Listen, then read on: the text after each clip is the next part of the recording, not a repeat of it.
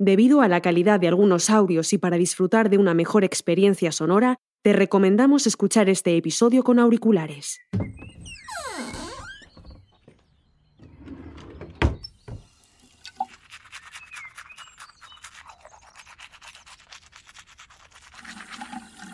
Mi nombre es Rafael. El próximo día 25 de abril cumpliré 90 años. Hasta hace dos días he sido residente. Ocupaba un apartamento de dos habitaciones y un baño en esa residencia, una estancia por la que he venido abonando más de 3.400 euros mensuales y que finalmente he tenido que dejar al averiguar de forma indirecta y bajo secreto de un empleado de la residencia que mi salud y hasta mi vida estaban en peligro.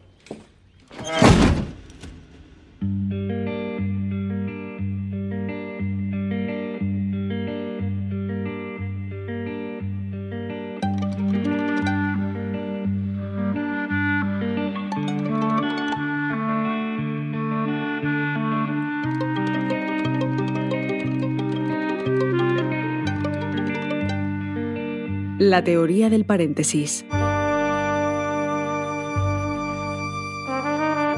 Episodio 2. Protocolos.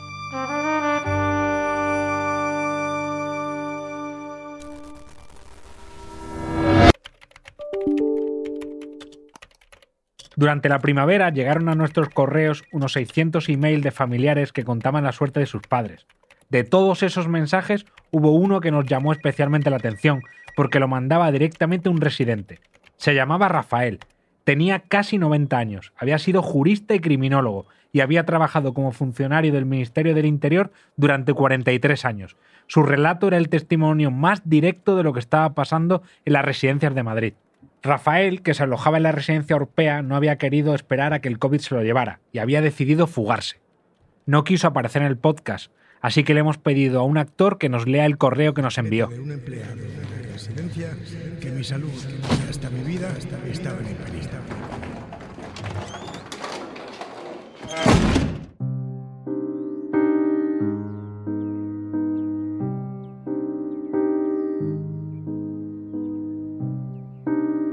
Elaboré unas rutinas que llevaban el día con un paseo de media hora por las dos habitaciones de mi apartamento, lectura de prensa digital y luego de ajedrez en mi portátil y vista a través de la webcam de la Puerta del Sol, a la que me gusta ir a pasear. Créanme que por mi anterior profesión soy persona curtida en muy duros avatares, propios y ajenos. Una persona de la ya muy escasa plantilla de la residencia subió a mi habitación a la hora de la cena. Me confesó ante mi ruego sobre el deseo de conocer la verdad que la situación era deplorable, que habían fallecido seis personas. Me contó que más de la mitad de la plantilla de personal estaba de baja, que nadie quería venir ya a trabajar, que había muchísimas personas aisladas en una sola planta, que la lavandería no era atendida por nadie desde hacía varios días. Y lo peor, que ni siquiera se entraba ya a limpiar en las habitaciones de los residentes afectados por miedo al contagio.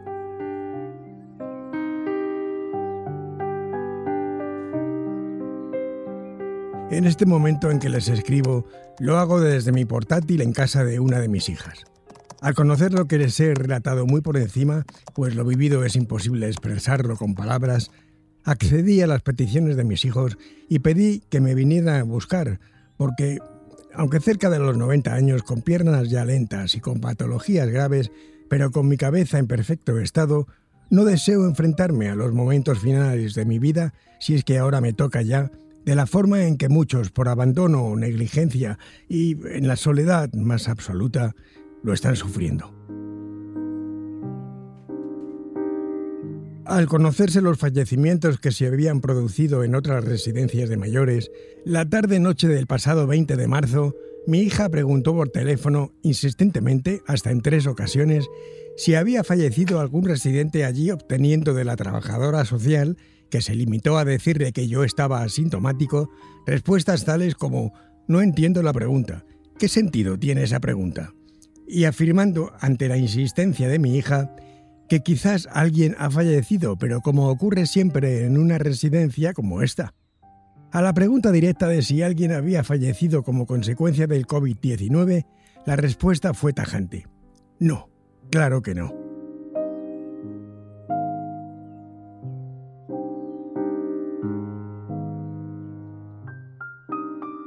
Ustedes y otros medios han dado cuenta de situaciones dantescas en residencias como esta y yo les confirmo que es lamentablemente real. Aislamiento, falta absoluta de información a residentes y familiares, ocultación, mentiras y abandono son palabras que definen a la perfección la realidad que se vive en estos momentos en estos centros donde los mayores, con más o menos posibilidades económicas, la enfermedad no distingue y la dignidad de las personas en la vida e incluso en la muerte debe ser la misma, somos las víctimas olvidadas.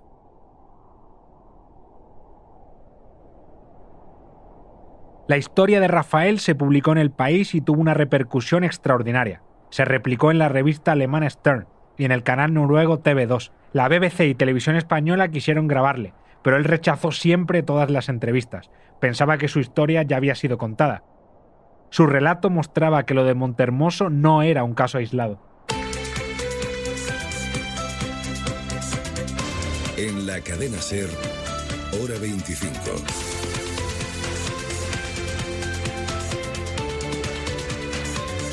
Pepa Bueno. Seguimos aplaudiendo, aferrándonos a la esperanza a pesar de que hoy, hoy sumamos en España 655 muertos más por coronavirus. Y dentro de esta tragedia es especialmente espantoso lo que está ocurriendo en las residencias de mayores. En toda España han muerto por coronavirus al menos 1.500 ancianos que estaban en residencias. Es uno de cada tres fallecidos en esta crisis. Y ojo a las residencias de Madrid, porque se están llevando lo peor, se están llevando lo peor. El virus estaba haciendo estragos en todo el país, las UCIs estaban desbordadas y las residencias y las autoridades trataban de resolver con parches un asunto que se les escapaba de las manos. Pero además trataban de ocultar información. Después de lo de Montermoso, la Fiscalía de Madrid había anunciado que iba a investigar las 19 muertes, pero pronto tuvo que ampliar esa investigación a otros centros. La sensación en muy pocos días era que aquello se había desbordado y que muchos residentes estaban pasando sus últimas horas de vida sin que nadie fuera a socorrerlos.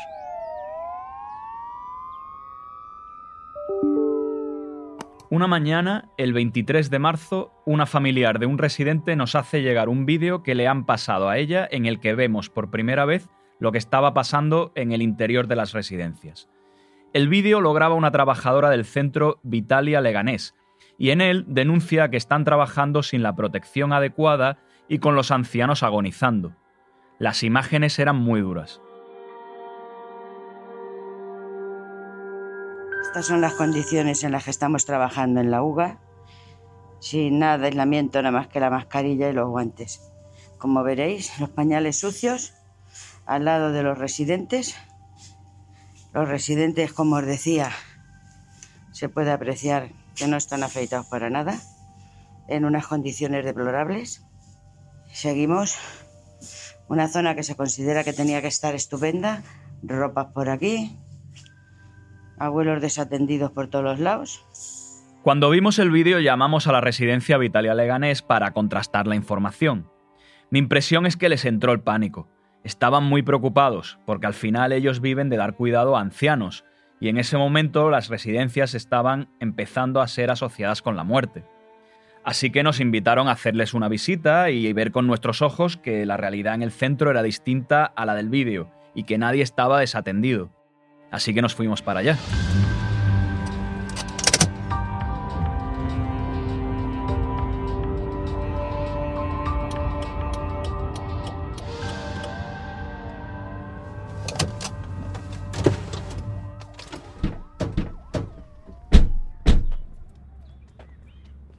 Eso es un martes 24 de marzo en pleno pico de la crisis. Para entrar, el fotógrafo David Expósito y yo nos tenemos que cubrir con un traje de buzo. Lo primero que me sorprende al llegar es que el teléfono de la recepción no deja de sonar. Son familias desesperadas por tener información. Entonces, ¿eres la directora regional PAF? ¿Cómo te llamas? ¿Perdón? Nos recibe Paz Membibre, la responsable del Grupo Vitalia en Madrid, que está a cargo de siete residencias. Paz nos guía por la residencia. Nos lleva a lo que llama la UGA, la unidad geriátrica aguda, donde están los pacientes críticos, una especie de cuidados intensivos, pero en los que no hay respiradores, ni máquinas de oxígeno, ni fármacos adecuados para curar una COVID. Paz nos dice que lleva días peleando para que la Consejería de Sanidad les mande el material que necesitan. Ha sido gracias a su insistencia que lo han conseguido. O sea, hasta el viernes nos tocó lucharla, la hemos conseguido y el Severo Ochoa, aunque estaba desbordado, la geriatra que nos lleva a nosotros del Severo Ochoa, la doctora Molina, nos ha facilitado el acceso a la, a la medicación hospitalaria que tanto estábamos demandando, así como el oxígeno. ¿Y eso ha sido porque tenéis confianza con esa doctora? No, eso ha sido porque hemos peleado mucho. El Severo Ochoa estaba colapsado y como no nos derivaban gente, pues yo les pedí expresamente que nos dejaran, por favor, medicación hospitalaria y oxigenoterapia. Porque ya que no me lo dejas derivar al hospital, era mi argumento, ya que no me dejas mandártelo, dame las mismas herramientas que tienes tú para que mis médicos puedan hacer el mismo trabajo que pueden hacer allí. Y entonces lo entendieron y lo han hecho. ¿Esa es la medicalización de la que había hablado Ayuso en los informativos el día de Montermoso? Ha pasado una semana de eso y las residencias están peleando a la desesperada por conseguir recursos básicos. El hospital les acababa de enviar medicación intravenosa y concentradores de oxígeno. ¿Por qué no los acoge el hospital? Porque no hay camas. El Severo Ochoa, que es el hospital del que depende esta residencia, ha impuesto un corte de edad de 75 años. A los que están por encima no se les coge, ni se les hace una prueba ni se les valora. eh, estamos hablando de una medicina, medicina de guerra. Entonces elige al paciente con más probabilidades de vivir. Eso a mí me lo han llegado a decir por teléfono del hospital. Mientras estábamos hablando con Paz, nos enteramos de que casualmente se encontraba allí en la residencia uno de los doctores que se encargaban de establecer los criterios. Por primera vez podía hablar con alguien que, además de confirmar la existencia de los protocolos, me explicara cómo se decidía a quién se atendía y a quién no. Se llamaba Javier Martínez Peromingo y era geriatra del Hospital Rey Juan Carlos de Móstoles. Y allí mismo nos contó que había participado en la elaboración de unos protocolos de la Comunidad de Madrid para las 475 residencias de mayores de la región. ¿Qué criterios son entonces? Demencias avanzadas, eh, grandes pacientes grandes dependientes, situación de terminalidad y patología oncológica reversible. Pero Mingo comparaba lo que estaban viviendo en los hospitales de Madrid con los ejercicios de bioética que le ponían en la carrera de medicina. En un minuto tenías que coger y decidirle a quién le ponías la pegatina verde, la pegatina roja para, para establecer un orden del que ibas a derivar los pacientes a, a- a los centros, ¿no? Pero Mingo decía que lo normal en medicina es que sobren recursos, pero ese no era un momento normal. Ahora es, es diferente. Es decir, ahora lo que se trata es de los recursos son los que son y tenemos que priorizarlos de la forma que, de la mejor forma posible. Y si hay 300 respiradores y hay 400 personas que necesitan un respirador, tú te puedes cabrear porque no hay más respiradores, quejarte de lo que quieras, pero eh, los que estamos abajo tenemos que elegir. Los protocolos, en cualquier caso, son la teoría. Como nos decía Paz, a ella el Severo Ochoa no le cogía a los mayores de 75. La edad, en una situación de urgencia, era el atajo que solían tomar los geriatras. Volvemos a lo que decía sobre la balsa el catedrático de Medicina Legal Aurelio Luna. ¿A quién salvar? ¿Al viejo o al joven? ¿Por qué? Aquí no hay una respuesta correcta o una respuesta incorrecta. Es correcta o incorrecta en función de los valores de quien toma las decisiones.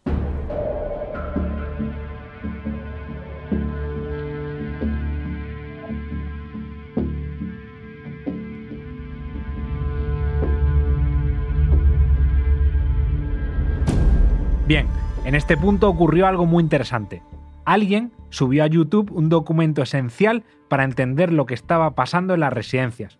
Es un vídeo que se grabó el día 18, un día después de dar la primera noticia de las muertes de Montermoso. Ese día, en el hospital de Parla, un médico, que resulta ser el jefe de planta, instruye a sus compañeros en los protocolos que la Comunidad de Madrid ha diseñado para las semanas siguientes, las peores del coronavirus. Lo que les explica es qué hacer si tienen que meter solo a una persona en la balsa. Es posible que en las próximas semanas a un paciente de X edad se le deniegue el ingreso hospitalario porque necesitemos la cama para otro paciente que se beneficie más de ello. Esto es un trauma. ¿vale? Vamos a denegar la cama a los pacientes que más riesgo de morir tienen porque necesitamos reservarla para los que más años de vida podemos salvar. Esto es un cambio de chip. ¿Vale? No estamos preparados ninguno para esto, lo sé. El médico trata de hacer un poco de psicólogo, porque lo que está planteando es una contradicción para los médicos, a los que se prepara para salvar vidas. Aquí se trata de que salvando una vida se deja otra atrás. Hemos revolucionado el hospital. Las camas de UCI no son de mi hospital.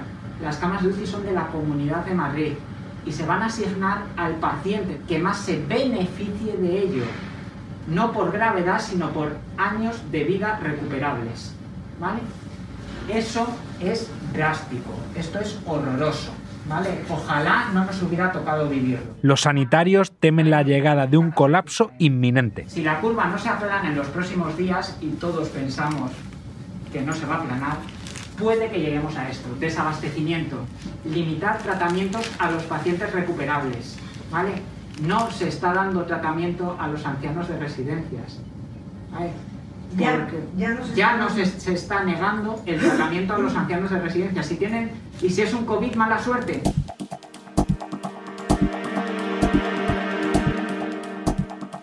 En esta pequeña sala se van proyectando varias diapositivas en una pantalla de televisión. La sesión se llama La teoría del paréntesis. ¿Qué es eso?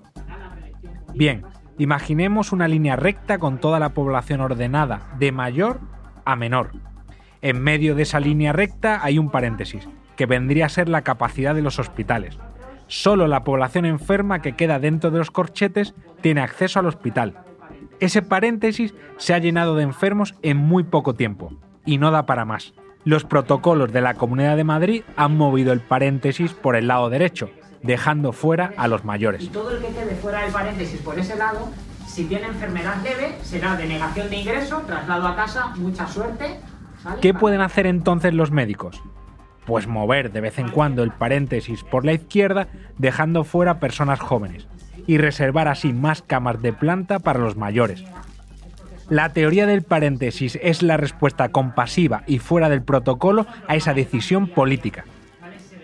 Tras 20 minutos, el jefe médico levanta la sesión, pero antes les recuerda que están al borde del colapso. Si tenéis dudas, se lo contáis a UCI. Si tiene 90 años y muy buena calidad de vida, ni te molestes en contárselo, ¿vale? Desgraciadamente, no estamos en esa situación, ¿vale? Estamos en una situación de colapso en 48 horas, ¿vale? Si no cambia de la UCI, ¿vale? De los hospitales todavía tenemos bastante más tiempo, hay que convencer a toda la gente que conozcamos de que se queden en casa y se evite la transmisión, ¿vale? Probablemente es tarde, pero no, hay que insistir, ¿vale? No se me ocurre nada más que decir, ¿vale?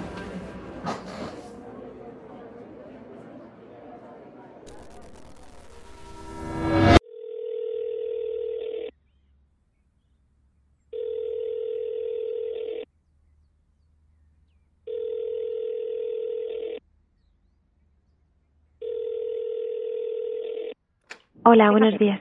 Sí, eh, llamaba para consultar qué tal está mi abuelo, que está ingresado en la segunda planta. Un momentito. Espérate, que voy a terminar de hacer una cosita que estaba haciendo, que es que si no se me va, ¿vale? Vale, sí, sí. Eh...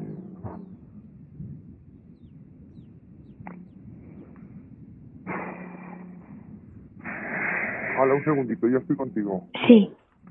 Buscar. Vale, pues a ver, ¿sabéis que está en aislamiento? Sí. Estoy hablando con algún familiar porque recuerdo con ella, a ver. Sí, ayer llamé yo también. A ver, un momentito. Eh, lo último que te puedo decir, y siento darte esta mala noticia, pero creo que ha fallecido, ¿eh? lo tengo aquí anotado. ¿No os habían comunicado el fallecimiento? No, claro que no. Pues mm, es que es el último apunte que tengo, ¿eh? Entonces lo voy a contrastar porque a mí no me ha llegado comunicación, pero lamento mucho darte esta noticia. Pero vamos, y eh, volverán a contactar, ¿de acuerdo? Vale. Venga, hasta luego, un saludo.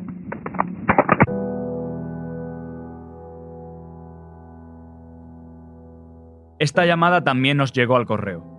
La verdad es que fue impresionante ver cómo los lectores se volcaban para ayudar a dos periodistas a dar información y contar lo que estaba pasando realmente y lo que trataban de ocultar.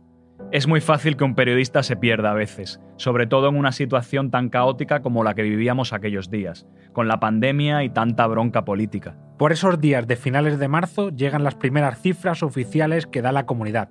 1.130 ancianos muertos en residencias, de los que solo unos 300 fueron derivados a un hospital.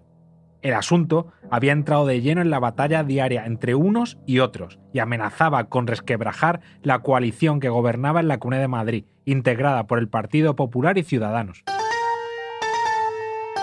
Hora 14 Madrid. Cristina Machado. Buenas tardes. El Colegio Oficial de Médicos de Madrid advierte del riesgo de la reorganización sanitaria que ha llevado a cabo el Gobierno regional. Javier Casal, buenas tardes. ¿Qué tal? Buenas tardes, Cristina. Sí, son casi cuatro puntos porcentuales menos que ayer. En las últimas 24 horas se ha contabilizado un 12% más de casos hasta llegar a los 19.243 positivos. Se calcula que alrededor del 50% de esas víctimas mortales se han registrado en las residencias de mayores cuya gestión depende ya de la Consejería de Sanidad y no de la de políticas sociales. Llevábamos días asistiendo al desencuentro continuo entre la presidenta Isabel Díaz Ayuso, del PP, y el consejero de políticas sociales de su gobierno, que era de Ciudadanos. Su nombre es Alberto Reyero. Este abogado tenía una especial sensibilidad con el tema de las residencias. Precisamente, entró en política hace una década por la mala experiencia de su madre, que estuvo más de mil días esperando para recibir las ayudas de la dependencia.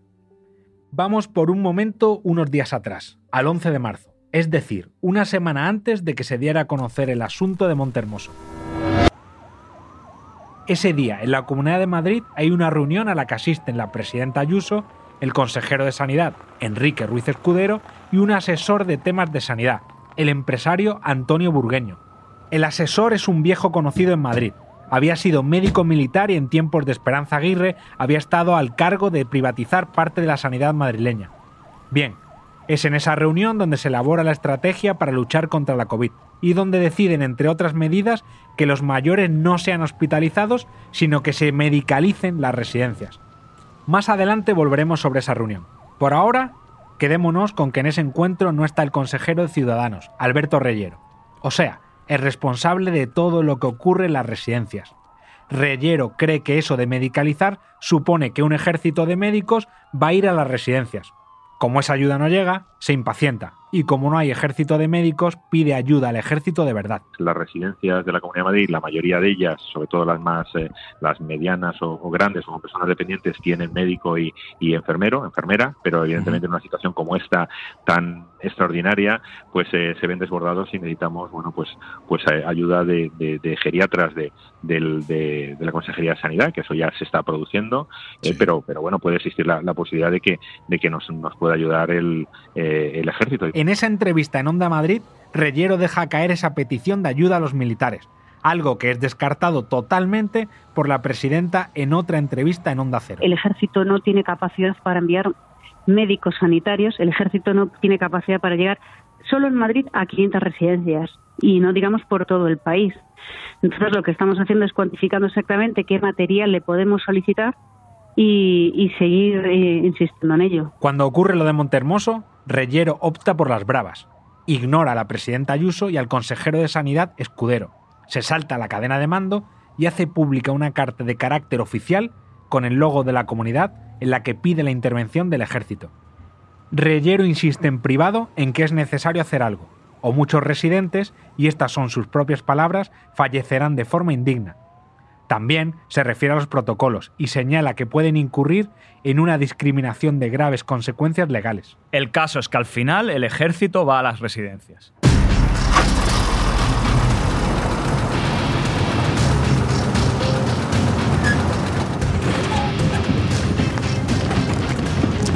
El gobierno despliega la Unidad Militar de Emergencias, la UME, Cuando los militares llegan, lo que se encuentran en algunas residencias es algo que está en las peores pesadillas de los familiares. Malas condiciones. Ancianos enfermos desatendidos. Y algunos de ellos conviviendo con cadáveres que aún no han sido recogidos por las funerarias. Todo eso ocurre hasta el momento en el que estábamos, el 24 de marzo. A la misma hora que Fernando visitaba la residencia de Leganés, yo veía por televisión a la ministra de Defensa Margarita Robles hacer unas declaraciones demoledoras en el, programa de Ana Rosa en Quintana. visitas ha podido ver a, a, ancianos, a mayores absolutamente abandonados cuando, cuando no muertos en, en, en, sus camas. En eso vamos a ser implacables, contundentes y creo que es un mensaje muy importante para tenerlo en cuenta. Las palabras de la ministra Robles pusieron más atención sobre lo que estaba pasando en las residencias de la Comunidad de Madrid. La sensación era que el gobierno, desunido y sin saber muy bien qué hacer, no solo no podía luchar con el virus, sino que además su gestión tenía muchos problemas éticos. ¿Qué era lo que estaba ocurriendo? ¿Iba a hacer algo la comunidad? Lo primero que hace Ayuso es quitarle las competencias sobre residencias a Alberto Reyero, y dárselas a la Consejería de Sanidad. El jueves 26 de marzo, la presidenta manda un mensaje para dar a entender que van a poner freno a la pandemia en las residencias.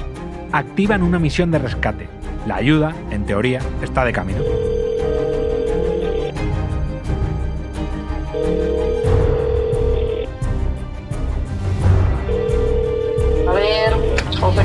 Bicho habla.